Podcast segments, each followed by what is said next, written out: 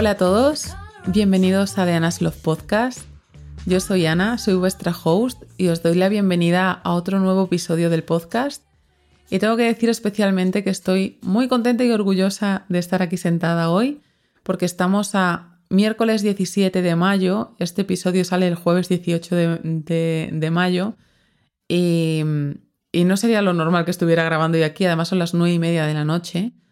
pero tenía ganas de grabar este podcast y la verdad que, como ya os he dicho en, otros episodios, normalmente yo grabo los episodios los fines de semana, normalmente, eh, sobre todo el domingo, porque grabo como dos episodios del tirón, así pues me da tiempo a grabar, editar y demás, y así pues me aseguro de que haya un episodio el jueves. Pero este fin de semana ha sido un poco caótico porque hemos tenido martes y miércoles, incluido hoy, rodaje uno fuera incluso de Madrid y al final el lunes aquí incluso fue festivo, así que hemos estado gestionando todo y no encontraba como el momento en concreto en el fin de semana para grabar, porque al final tenía toda mi cabeza puesta en el tema rodaje y, quería tener este espacio aquí como tranquila, estar como un poco en el mood de grabar y de estar bien, tranquilita y, y eso, soltar todo el discurso y estar bien. Entonces, bueno, ha llegado el momento, aunque sean las nueve y media de la noche, eh, aquí estamos. Eh, es un episodio que no tenía como tal planteado para hoy. Es algo que tenía ya escrito desde hace bastante tiempo. El siguiente, o sea, quería haber hablado hoy de la rutina de mañana, que será sino el siguiente episodio porque lo tengo ya planteado. Pero por una serie de cosas que han estado pasando y demás, me apetecía hacer este. Entonces yo me dejo un poco llevar también por eso, no me quiero forzar tampoco hacer un episodio con el que no esté al 100% segura. Y, cuando he visto este, digo, no, tiene que ser este y, es necesario para mí eh, hablarlo y bueno, pues si hay alguien por ahí que esté pasando a lo mejor por una situación un poco así, que también se sienta identificada o identificado. Si oís algo de ruidos, estoy aquí en casa tranquila, tengo como la puerta abierta y demás y al final está aquí Trufita también dando vueltas y eso, entonces bueno, la vida real como, como una misma. Así que eso. Bueno, como ya habéis visto en el episodio del podcast en el inicio, vamos a hablar de volver al centro, volver a nuestro centro, a ese punto de equilibrio. Y mm, es algo que he venido trabajando desde hace, hace, bastante tiempo, porque bueno, yo creo que al final la vida de ninguna de las personas en la Tierra es lineal siempre se asemeja mucho y ponen la, metáfora o lo comparan mucho con una montaña rusa, de que al final todo tenemos nuestras subidas y nuestras bajadas. Habrá veces que estemos en puntos muy muy altos y puntos muy muy bajos, pero bueno, el resto de curvas tampoco suelen ser tan extremas, pero aún así nos generan o disconfort o, o bueno, o nos hace sentir también bien, ¿no? Dependiendo en el punto en el que estemos. Por eso, al final, cuando hablo de volver a tu centro, puede ser que estemos en puntos a lo mejor o muy extremos o no tanto, porque al final yo creo que también un poco se, se, se deja un poco de lado esos puntos intermedios en los que no tenemos por qué estar o súper, súper bien o súper, súper mal para tener este tipo de altibajos. Incluso me parece más interesante en estos puntos medios en los que nos notamos un poquito flojos, que se hagan estas actividades o este tipo de cosas para volvernos a hacer sentir bien, tener energía y estar un poquito más arriba. Y es en estos casos cuando quiero comentaros todo este, bueno, este episodio del podcast, que yo creo que son puntos más llevaderos y que podemos hacer un poco como para reconducirnos. Yo al final me, imagino un poquito esto también como cuando vamos en un coche con una carretera, que de repente nos desviamos un poco del centro y de repente la línea del lateral nos vibra y nos vibra la rueda y nos dice, eh, que te estás desviando del, del centro y volvemos un poco a reconducirnos, pues un poco lo veo así, ¿no? Al final hay una serie de, de puntos que seguro que nosotros mismos detectamos que dice, eh, te estás yendo de camino y no te estás sintiendo tan bien. Vamos a volver a reconducirnos para volver eso a nuestro centro, a estar tranquilos, a estar un poco en, en ese punto de confort y de estabilidad, de equilibrio, de, estar bien con nosotros mismos y un poco tener también un poco de paz mental, porque yo creo que al final todo esto hace que tengamos una centrifugadora en nuestra cabeza o que incluso haya momentos en los que estemos como, como si estuviéramos en modo avión, o sea, estamos incluso en el sofá, no sabemos qué nos pasa, eh, nos ponemos a ver la tele o a ver redes sociales sin ton ni son, estamos un poco como que no nos ubicamos en nosotros, como decimos, no sé qué me pasa, pero no soy yo. Y creo que es un poco también algo que detecta la gente de nuestro alrededor y al final si uno mismo tampoco sabe detectarse en qué momentos está así, cuando hay gente alrededor nuestra que nos quiere, que nos apoya y que es capaz de decirnos incluso a la cara, eh, no estás bien o hace tiempo que no te siento como antes o hay algo que me hace sentir que estás como rara o qué te pasa o no tienes esa luz, ese brillo que, has tenido siempre. Yo creo que es un poco la señal de alarma final de decir, vale, hay algo que no está bien, vamos a volver a retomar y a ver qué es lo que está pasando.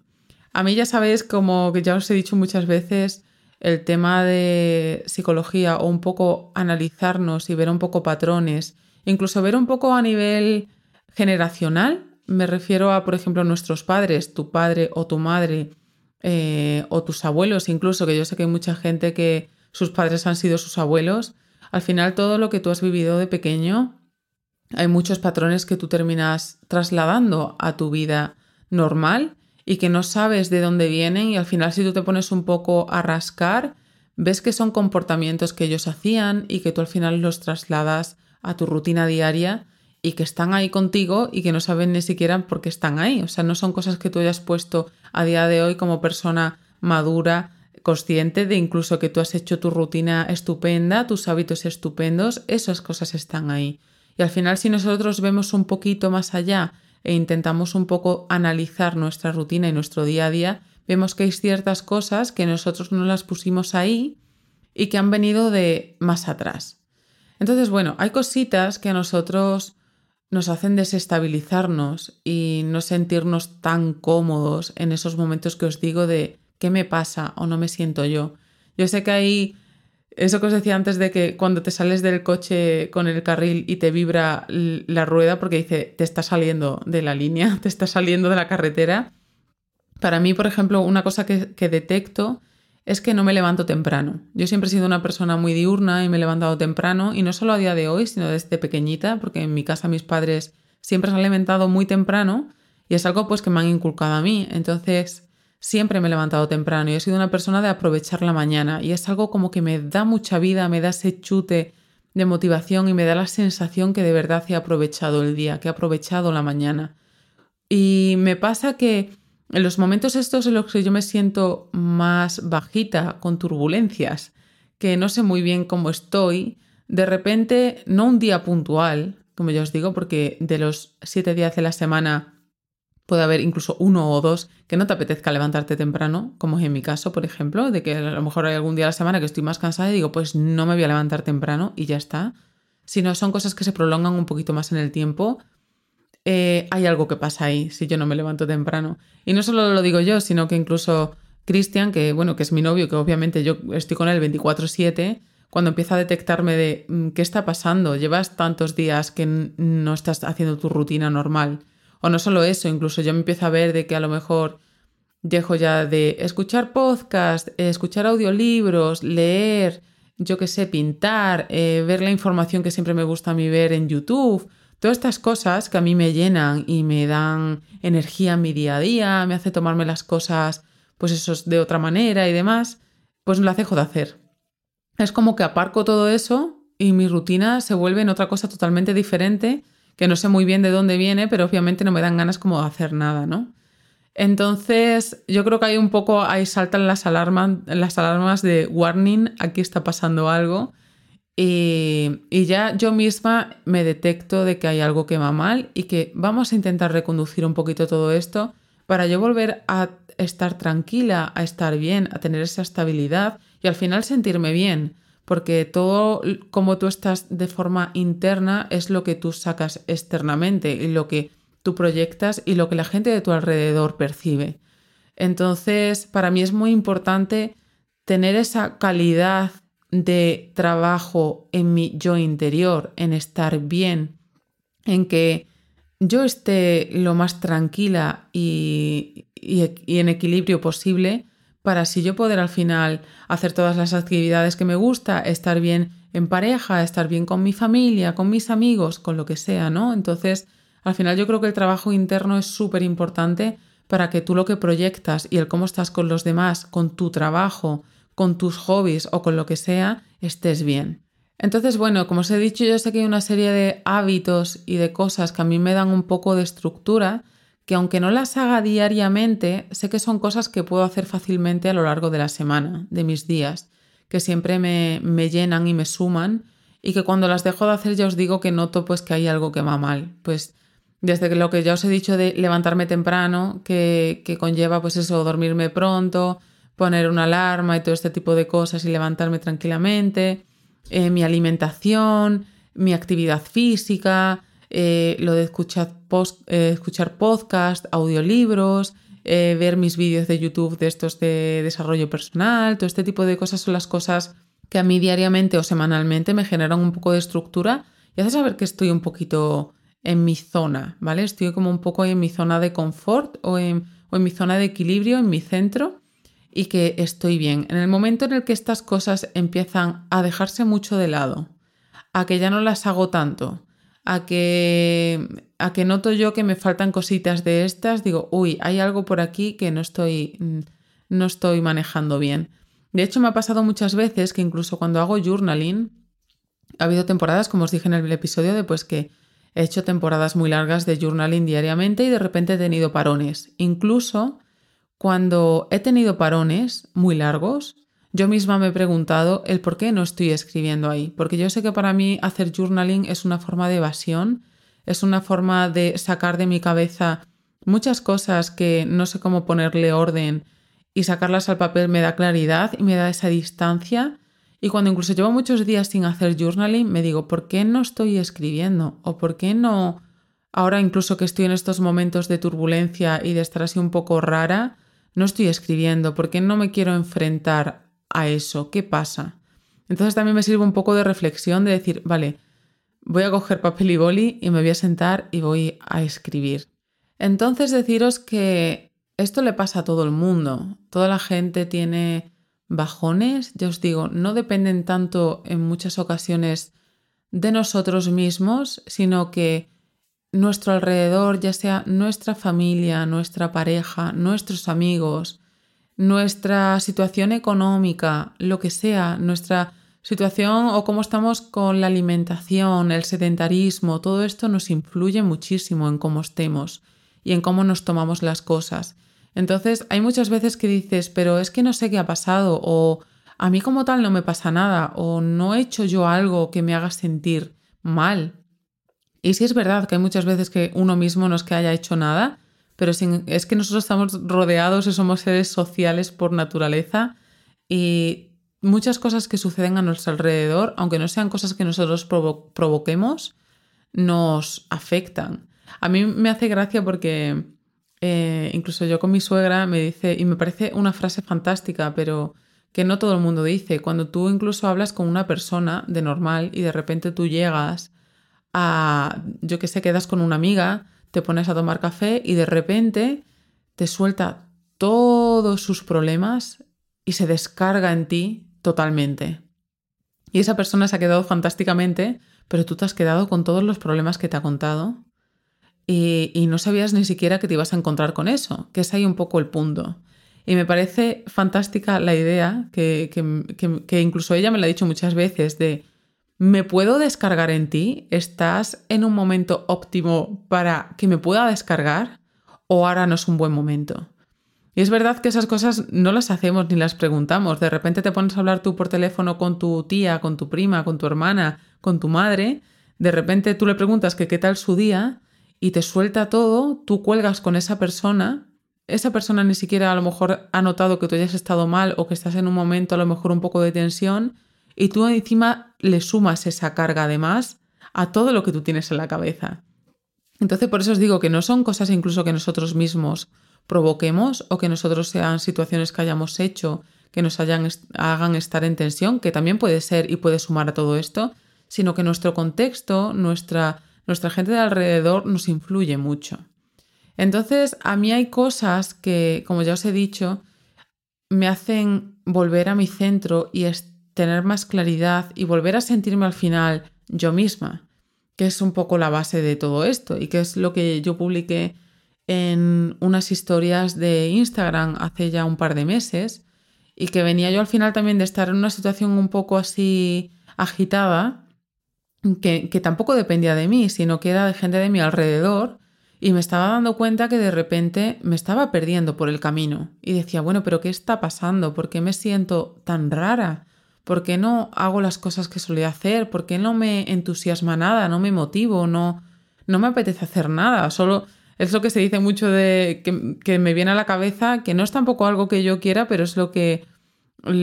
que quiero hacer en estas situaciones, pero se, suele decir mucho, ¿no? Eso de me quiero sentar en el sofá y atiborrarme al lado y ver películas chorra o ver realities o algo así, ¿no? Eh, es como que solo te vuelves en un modo ameba y no, no te apetece hacer nada. Dices, pero ¿qué me está pasando? ¿Por qué no me siento yo misma?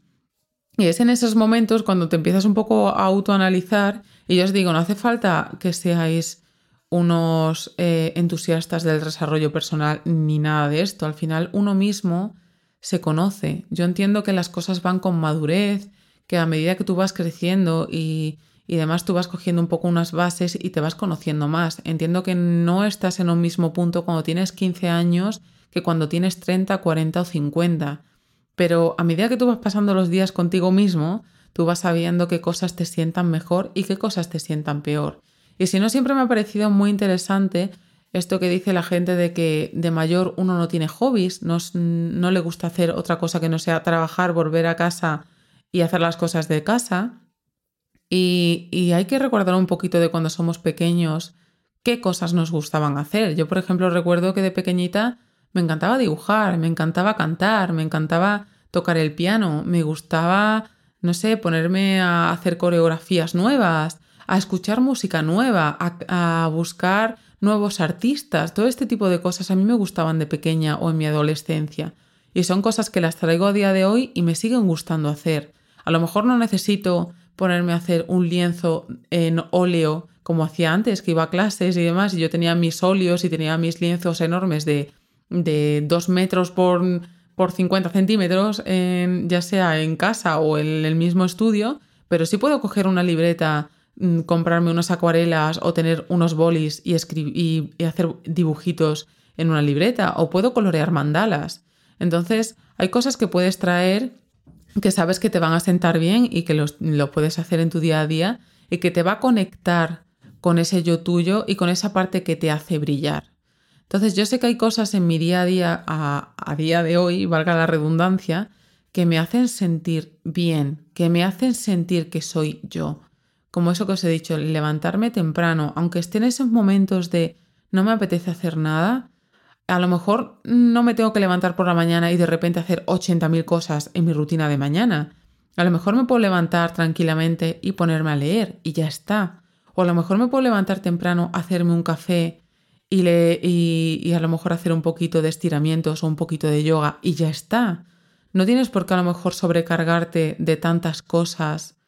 para volver a retomar esa, esa, esencia, es lo que quiero decir. Y vas retomando y volviendo a tu rutina habitual, pero ya os digo, con que hagáis esas pequeñas cositas, al final todo va volviendo a, a su camino y a, y a la estructura que ya teníais antes y a volver a ese equilibrio. Entonces, mm, como ya os he dicho, yo tengo esas, esas herramientas de, ya sea el levantarme temprano, escribir en mi diario, hacer meditación, hacer yoga o algo de estiramiento, volver a mis ejercicios, eh, ya sea en el gimnasio o en pilates, em, escuchar podcasts, audiolibros, todo este tipo de cosas a mí me ayudan mucho y me hacen sentir que vuelvo a estar yo en mí misma. Sé que hay muchas veces que estás en este punto que estás como no me apetece hacer nada, también entiendo que hay que tener ese espacio de decir,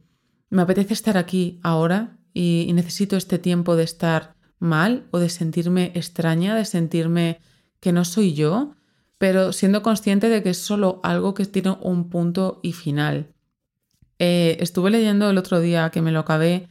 en el viaje de vuelta a Madrid de este rodaje que os he dicho, La bailarina de Auschwitz, me ha parecido un libro espectacular, tiene, tiene unas partes muy duras, obviamente, porque al final se habla de Auschwitz y no es plato de gusto y, tiene partes, pues eso, duras. Al final creo que es un libro que, que reflexionándolo lo he podido leer mejor que el de Víctor Frank, que también es el del hombre en busca de sentido. Lo empecé a leer y lo tuve que dejar.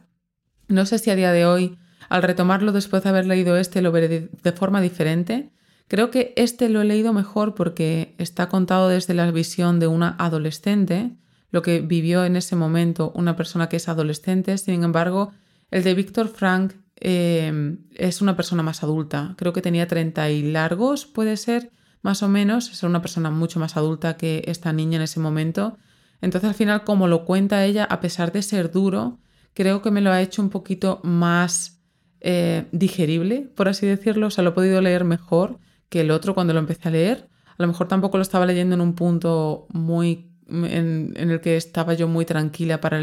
para leer este tipo de libros. Pero todo lo que venía a decir es esto, de que en este libro la protagonista, que al final luego se hizo psiquiatra, creo que es psiquiatra, no psicóloga, y dice que todo el mundo tiene que vivir su etapa de duelo, pero por eso antes en las culturas, incluso en el cristianismo y demás, se decía que el duelo tiene al final una etapa, una etapa de inicio y una etapa de final, que nos permite ver que eso tiene una etapa y que es un punto en concreto y que después de ahí hay que pasar eso y seguir con nuestra vida. Entonces creo que estas situaciones así también hay que verlas así, de tengo que tener este tiempo de estar mal, de que estoy rara, no me siento yo misma, pero saber que esto tiene también un punto y final y que darme ese tiempo, pero sí, pero decir, vale, ya está bueno, ya hasta aquí he llegado y necesito volver a hacer cosas para sentirme yo, para sentirme bien. ¿Qué puedo hacer? ¿Qué cosas me hacen sentir bien? qué cosas me hacen sentirme yo, qué cosas hacía yo antes de sentirme en este periodo de estar así rarilla, aunque sea una semana, dos semanas, un mes, qué cosas hacía yo antes que me hacía sentir bien y que necesito retomar poquito a poquito para volver a mi yo de antes. Y bueno, deciros que si estáis en una situación así, todo es pasajero, sea la situación que sea, todo es pasajero, que lo veáis así como os he dicho antes, que tiene todas las cosas estas un punto y final, que, que lo intentemos incluso muchas veces forzar nosotros, de decir, bueno, hasta aquí, vamos a intentar poquito a poco retomar la, la normalidad o ir volviendo, no me gusta tanto decir a lo mejor normalidad, sino volver, volver a esa luz interior que nosotros tenemos y trabajar en ella. Y, y que todos pasamos por ahí. Ya os he dicho, la, la, vida al final es una montaña rusa, no es una línea recta todos tenemos nuestros altos y nuestros bajos. Y hoy estamos arriba, pero mañana podemos estar abajo perfectamente. Y la cosa es ver un poquito, tratar de ver el vaso medio lleno. Y lo digo yo que, que he tenido mucho tiempo en mi vida y sé que siendo adolescente, a día de hoy doy gracias a que he trabajado mucho en ello y no soy así, pero yo siempre he sido una persona que he tendido a mirar mucho la parte negativa de las cosas y es muy, es muy fácil tirar y quedarse en lo negativo.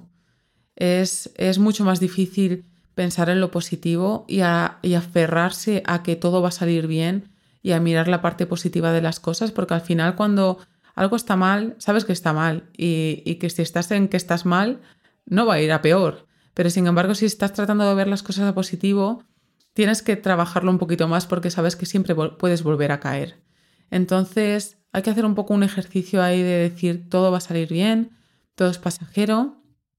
Eh, hay que volver a buscar esa niña interior, el estar bien, el proyectar esa luz, el ver esos momentos en los que estábamos bien, en los que estábamos alegres, contentos, en los que estábamos, que nos apetecía levantarnos por las mañanas, eh, hacer esas pequeñas cosas que aunque fueran pequeñas nos hacían ser felices y estar alegres y nos hacían ilusión. Y ya os digo, ir retomando las cositas poquito a poco, ya sea leer, cantar, bailar, ir a pasear, tener charlas de teléfono con esa persona con la que tú te descargas, eh, lo que sea que te haga feliz, ya sea incluso hacer ganchillo, punto de cruz, lo que sea, pintar mandalas, ir retomando las cositas muy poquito a poco y ya iréis viendo de que poco a poco vais enderezando ese coche y volviendo a la carretera y sobre, mm, ese bache y, y todo irá poquito a poquito a mejor. Y nada, hasta aquí el episodio de hoy. Creo que va a ser un poquito más corto que todos los anteriores, pero espero que haya sido efectivo, que os haya llegado. Eh, no sé, creo que, he sido sincera, que, al final ya sabéis que esto le pasa a todo el mundo, que nadie es perfecto, por mucho que se, se quiera ver eso y sobre todo a día de hoy las redes sociales parece que todo el mundo tiene una vida ideal, perfecta y maravillosa y nada más lejos de la realidad. O sea, todo el mundo tenemos nuestros baches y nuestros más y nuestros menos y que somos de carne y hueso, somos seres humanos y vamos aprendiendo por los tropezones que nos vamos dando en el camino y por eso nos hacemos más fuerte a medida que va pasando el tiempo. Así que nada, hasta aquí el episodio de hoy. Espero que os haya gustado. Os espero en un siguiente episodio que espero que sea el de la rutina de mañana, que también lo tengo ahí escrito y creo que hay cositas muy interesantes para hablar ahí. Y nada, que nos vamos escuchando como siempre. Un besote y nos vamos escuchando.